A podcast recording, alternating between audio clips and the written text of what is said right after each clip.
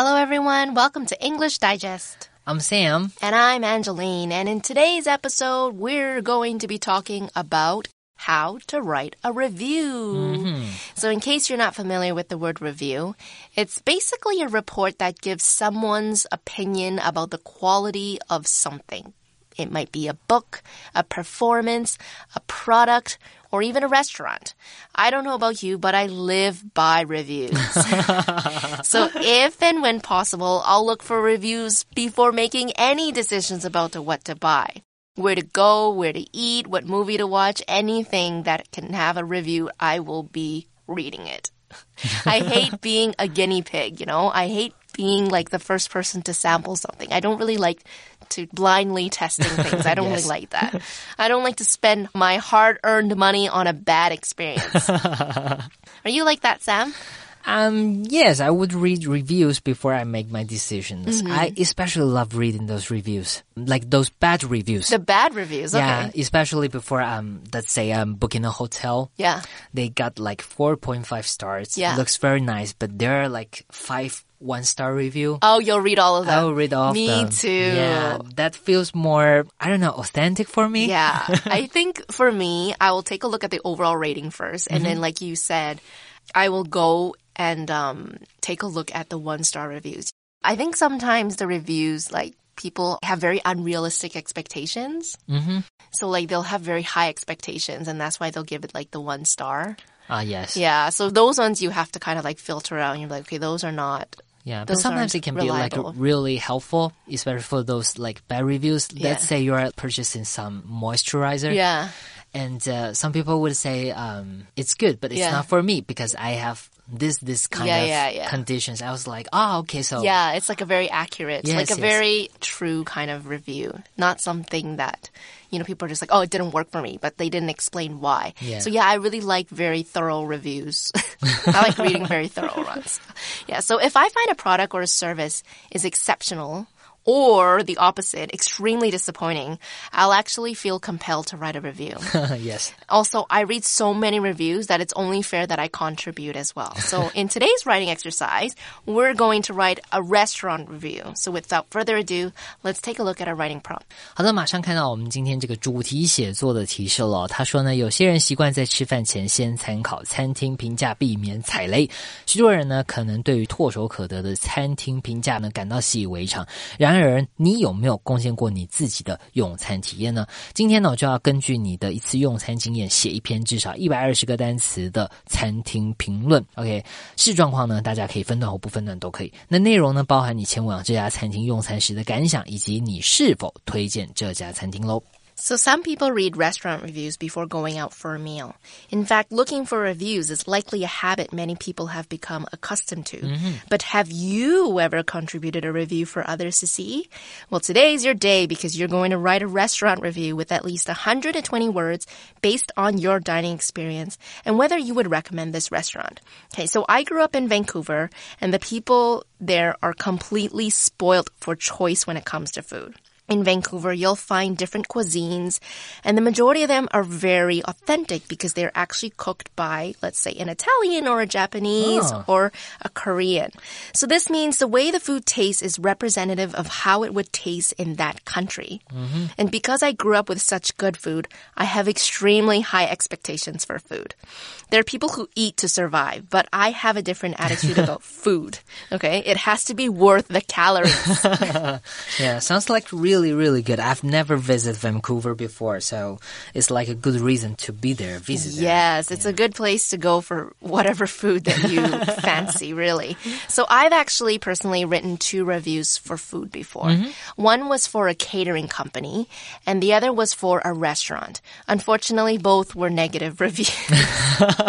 okay. I didn't really write about the taste of the food because I kind of find that subjective. Mm-hmm. Okay. And because, you know, I know I have such high expectations, I'm not going to bash the restaurant's food, especially if the restaurant has very good reviews, because it might just be me. I just Yeah, might okay. have very high expectations. Instead, I actually wrote about like the lack of variety and also the service. Mm-hmm. Have you written a restaurant review before, Sam? Um, yes, I wrote a few comments on Google Maps, Mm-hmm. and sadly, like you, they're all bad reviews. Bad reviews, right? I I think it's really hard to actually like for people to leave your comments. It takes strong emotion. That's or true. like great um You need to have like incentive. a yeah, an incentive. That's right. You need that to write that. So for me, it's like extremely disappointed. Mm-hmm. Then I will go online and write that review. Hmm. So yeah, I'm not the type of guy who would go online and share my opinion. So Mm-hmm. yeah. And like the time I was really, really disappointed or even angry. Mm-hmm. Yeah, that's the time I left my comments on Google Map, Mm-hmm. hoping that no one would experience the same as I did. That's true. Yeah. So sometimes, like, you write a bad review.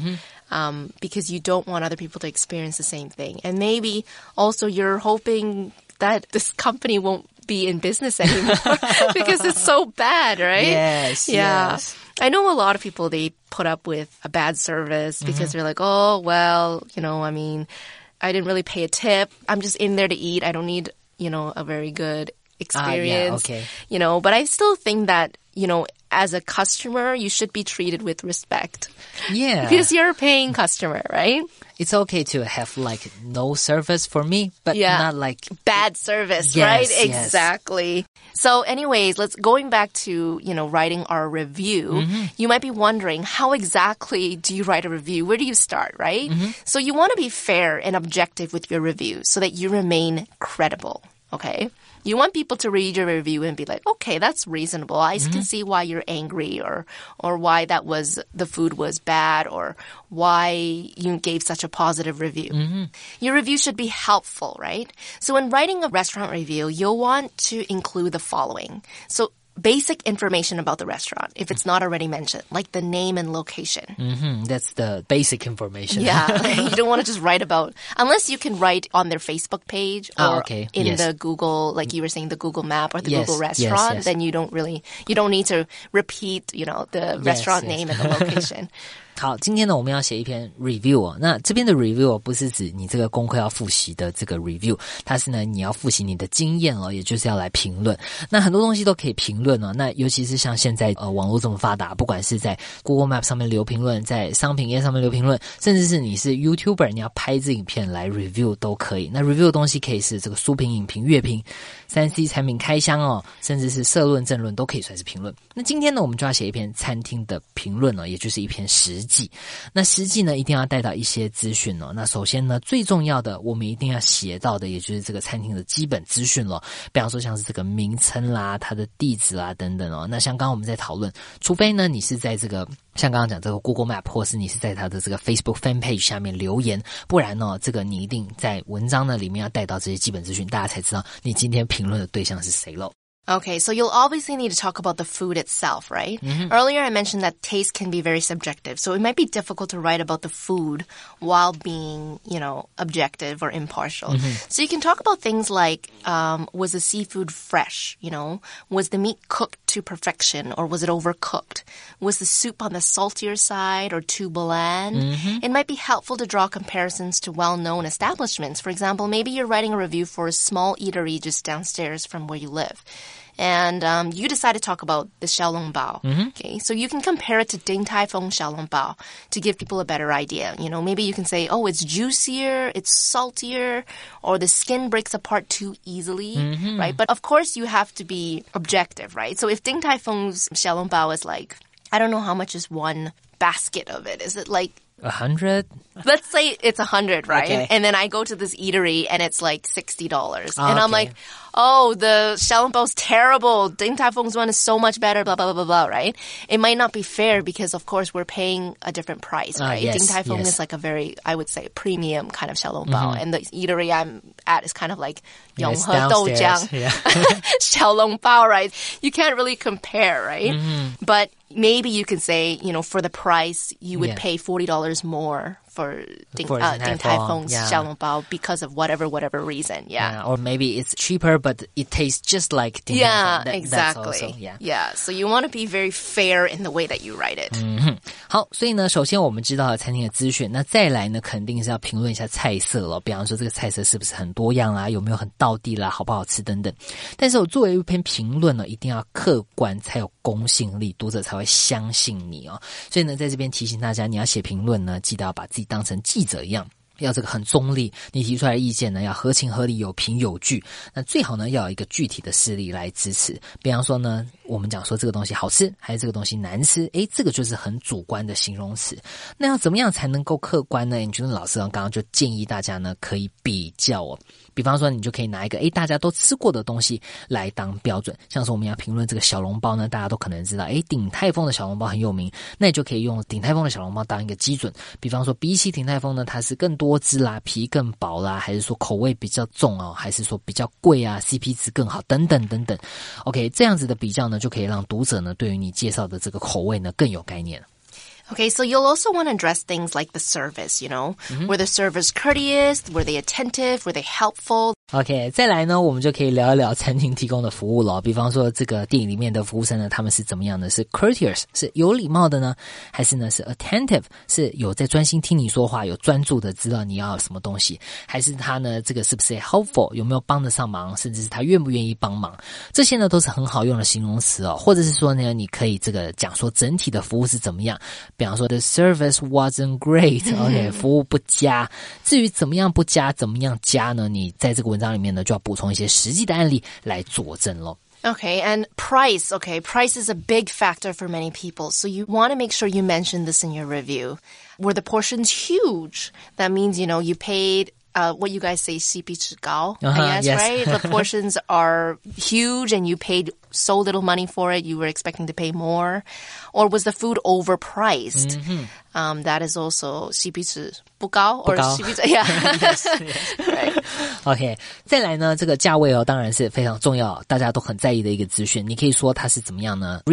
priced，、嗯、它的收费很合理，还是呢它是 overpriced？OK，、okay, 卖的太贵了，或者呢你觉得值不值得哦？这个我们讲说 CP 值高不高？比方说呢，啊、我们可以看这个例句，For its high price, it was not worth it，或是呢，你可以说 It was not worthwhile。OK，、 这个付了这个很高的价钱呢，但是这个东西是食物的水准呢是呃值得的或者不值得的。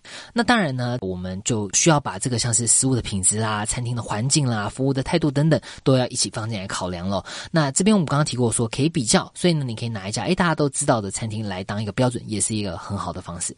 Another category you might want to write about is the restaurant's ambience. Okay, the environment and its cleanliness. Yeah, it's very important. That is very important. Cleanliness is probably more important to me than ambience. yes， Yeah. 那当然呢，其他还有这个像是餐厅的这个 cleanliness，这个清洁度怎么样，它的舒适度怎么样，或者是它的外观啦、装潢哦，或者我们刚刚讲的 ambience，这个它的气氛氛围是不是营造的很好，或是呢它有没有其他的特色等等，这些呢在文章里面也都可以点出来，这个是好的是坏的，都可以在文章里面跟读者分享。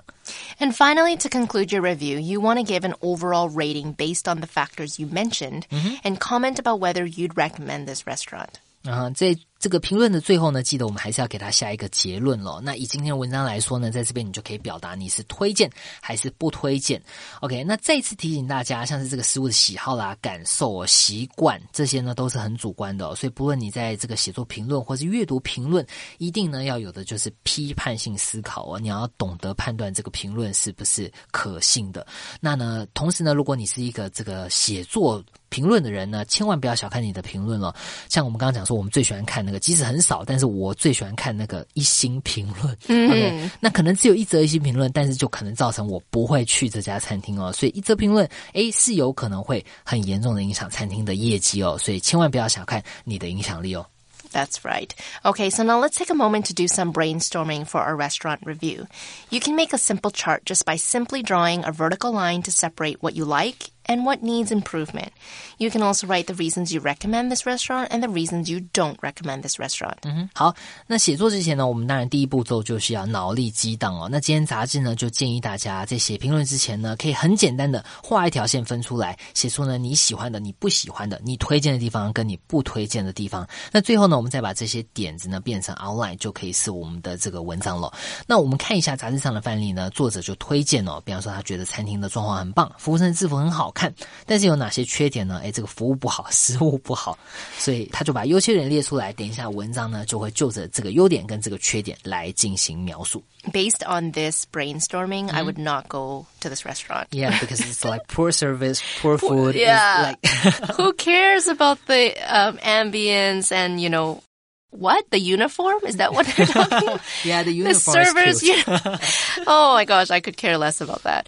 Um, yeah, food and service, very important for me. Mm-hmm. Okay, so now that we've got our ideas written down, it's time to organize our thoughts to create the backbone of our essay, which is the outline. Let's take a look at the sample in the magazine. The thesis says, I went to Il Casaneto yesterday and I've got a few complaints about it. Okay, so it looks like this is going to be a negative review. The writer gives two reasons to support the thesis. It says, the servers treated us with disdain. Mm-mm, that's bad. That's terrible. And then it says, we were given a terrible spot. And then appears to remain objective, okay? The writer decides to include the restaurant's strengths. So even though those two reasons were bad enough to actually just end the review, this person was so nice and was like, okay, fine, I'll, I'll give some strengths. There was some good parts about this restaurant. And I said, the lighting and furniture were lovely and the servers looked elegant in their uniforms. Nice. OK，所以呢，在今天这个文章呢，首先呢， 一开头的第一段的这个主题句呢，作者马上点出来哦，他今天的这个 review 的重点，他先讲述了这个呃餐厅的名称 Il Casaneto，然后呢，他马上就讲说 I've got a few complaints，OK，、我有一些事情要抱怨，所以呢，读者呢一看第一句呢就知道说哦，这个是一个。这家餐厅的负评，OK，那呢，他就先马上讲出来说，呃，他哪一些地方他觉得不开心。后面呢，他也是有为了让这个文章看起来比较客观呢，所以他还是有马上帮他补写哦，点出来说，哦，这个餐厅的氛围啦，这个制服呢都是很不错的。那最后呢，记得我们文章呢一定还是要起承转合，所以最后要给他下一个结论哦。right? The concluding sentence says, My recommendation would be to give this restaurant a miss. OK，okay, so before we take a look at our writing let's take a quick break. So don't go anywhere.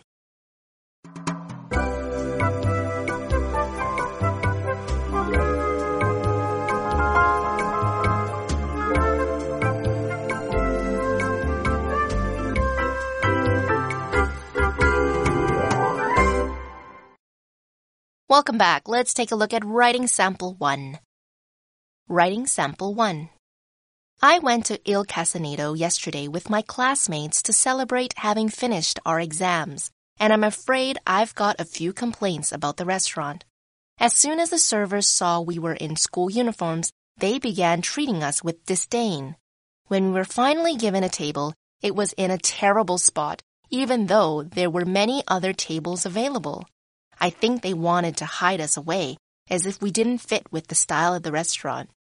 I must admit, the lighting and furniture were quite lovely, and the servers looked very elegant in their black and white uniforms. A piece of advice that I'd like to pass on to the restaurant management is to put a dress code on your website if the way customers look is so important. As for the food, I'd strongly suggest you don't order the spaghetti with meat sauce. It tasted like instant noodles with ketchup.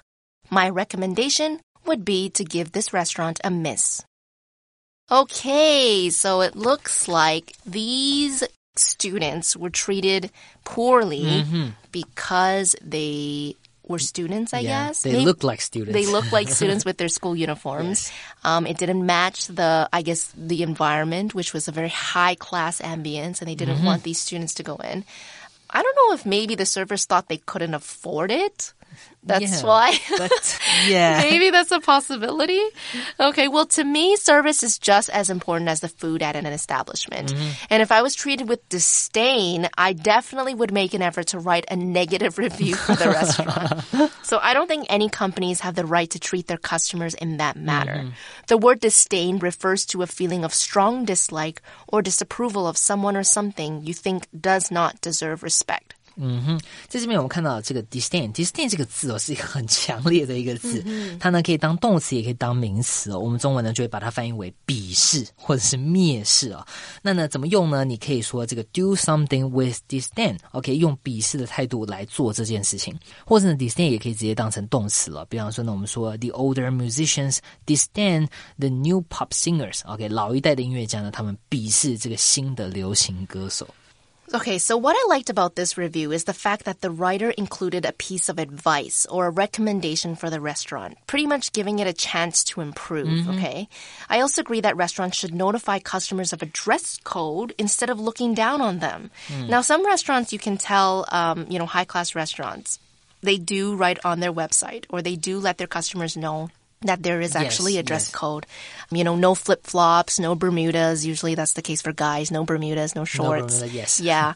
And usually everything else is okay. I mean, school uniform, they might not specifically say no school uniform, but I mean, how terrible must your school uniform look that, Yeah, school uniforms is like um, shirt and uh, trousers. yeah, it So- looks okay, right? Yeah. I mean, what if they were at a private school student? Their uniform would look very nice. Yeah, so, yeah, OK。所以呢，在这边呢，这个作者就 提出了建议哦。他说呢，他们有这个给他一个呃 a piece of advice，给他一个建议哦。希望这个餐厅如果说很重视餐厅的氛围，或者很重视他们客人的形象的话，应该有这个 dress code。dress code 的意思呢，就是有要求这个服装仪容的规范。比方说呢，这个要求你至少不能穿短裤啦，不能穿凉鞋等等这样子的规定，我们就叫做 dress code。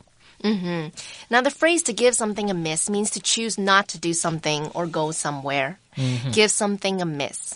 OK，miss、就是这个闪避哦，闪开的意思。所以 give something a miss 就表示你决定不做这件事情，避开这个决定。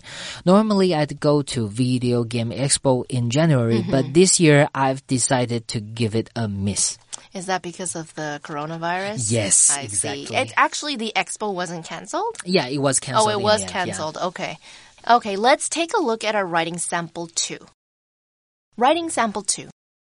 My friend and I went to Bellevue Bistro for brunch last weekend and I cannot recommend it strongly enough. Walking into the restaurant was like entering a 200 year old French villa, albeit one with tasteful modern touches. We were seated in the courtyard where our waiter, France, greeted us warmly and explained what the daily specials were. While I was initially concerned about cost, I was reassured to see everything was reasonably priced. We began with French onion soup, which had a rich flavor and was comfortingly warm on such a chilly day. Next, I ordered a French omelette with herbs, accompanied by roasted vegetables. Despite its simple appearance, the omelette's texture and taste were exceptional. My friend had shakshuka, a dish of eggs in a tomato and bell pepper sauce.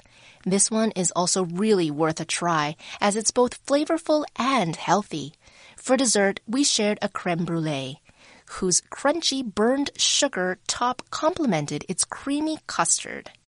Between the picturesque atmosphere, hospitable service, and delectable food, I would advise that any brunch lover give Bellevue Bistro a try. Okay, so this is a positive review, mm-hmm. and it's a review for Bellevue Bistro. This review actually makes you want to give this restaurant a try, doesn't Yes. it? I Yes. definitely want to try that creme brulee. Yeah, it sounds so nice. Yeah, as well as that omelet. That omelet sounds amazing. Mm-hmm. French omelet with herbs accompanied by roasted vegetables. Oh, sounds like heaven. sounds awesome. It not only sounds like a beautiful place to dine in, but it's reasonably priced. That's, That's the most important. important Yes. for me. Some restaurants might be pricey, but it might be because you're paying for the ambience or the exceptional Yes, service, that's right? true. 嗯哼，pricey 这个形容词哦，就是像我们刚刚讲的 overpriced，它就是指贵的。那至于这个 reasonably priced，就是指收费合理的。那这边呢，作者哦他这个非常推荐这家餐厅。他说呢，I cannot recommend it strongly enough。我怎么推荐呢都不会太 过，表示非常非常推荐。那其他呢类似的，你要推荐，你可以讲说，I would advise that you give this restaurant a try。我会建议你呢尝试看看，或者呢，我可以说，I highly recommend going to this restaurant。我强烈建议你可以去这家餐厅。recommend 这个动词呢，就是建议哦，后面注意到我们直接加上 going to restaurant，加上一个名词。The server, France, explained the daily specials or the specials for the day. These items may not be on the menu and they change from day to day. 嗯哼，daily specials 就是指这个每日特餐的意思，今天才有的，不一定会写在 menu，不一定会写在这个菜单上面的。 Now, albeit is a conjunction that is used for introducing a comment that slightly changes or reduces the effect of what you said before it. So, for example, Maldives is the perfect vacation del- sorry, Maldives is the perfect vacation destination, albeit expensive. 嗯，albeit 这个单字呢，就是一个连接词哦，中文呢就翻译成虽然，它跟这个 although 呢是一样的用法哦。比方说，我们刚刚讲说，虽然很贵，但是呢，这个马尔蒂夫是终极的度假天堂。 If a restaurant has hospitable service, you would expect the service to be friendly, welcoming, and generous to visitors, okay? They might actually go out of their way to make sure you're comfortable. They aren't just being polite. They're it's more than really, polite. Yeah, it's it's almost like they're treating you like a guest in their home. That's how it feels like. hospitable 这个字呢，就是好客哦，它就很类似这个 friendly 或是 amiable 这个友善的这样的意思。但是呢，它不只是友善了，它是这个呃好客，这个希望你在这个房子里看起来很舒服。那看到吗？前面这个 hospitable 它有这个 house，所以可以想象它是好客的。